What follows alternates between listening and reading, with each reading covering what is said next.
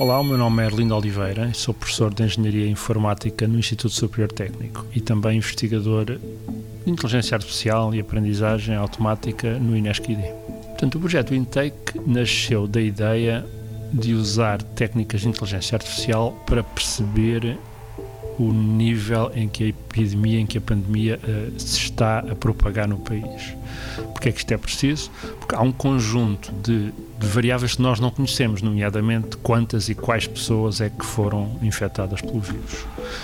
Portanto, o nosso objetivo é identificar de facto o risco uh, de contágio região a região. Em particular, estamos a considerar conselho a conselho, que é o nível de agregação que tem sido mais usado para estes estudos que é que temos? Temos os dados oficiais da DGS, o número de testes que foi feito, o número de, de infectados que foi detectado, mas temos outros dados também. Por exemplo, temos um protocolo com, com a Associação Nacional de Farmácias que nos diz qual é uma medida agregada do, de, dos medicamentos para gripe, para sintomas gripe que as pessoas compram e que nos dá também uma ideia da intensidade de infecção numa dada zona.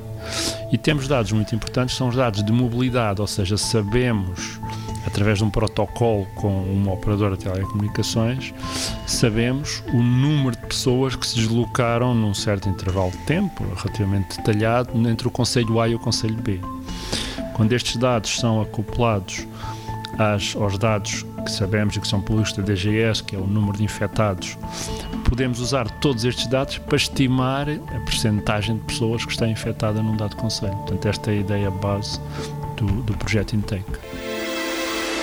90 Segundos de Ciência é uma produção conjunta Antena 1, ITQB e FCSH da Universidade Nova de Lisboa, com o apoio da Nova Artis.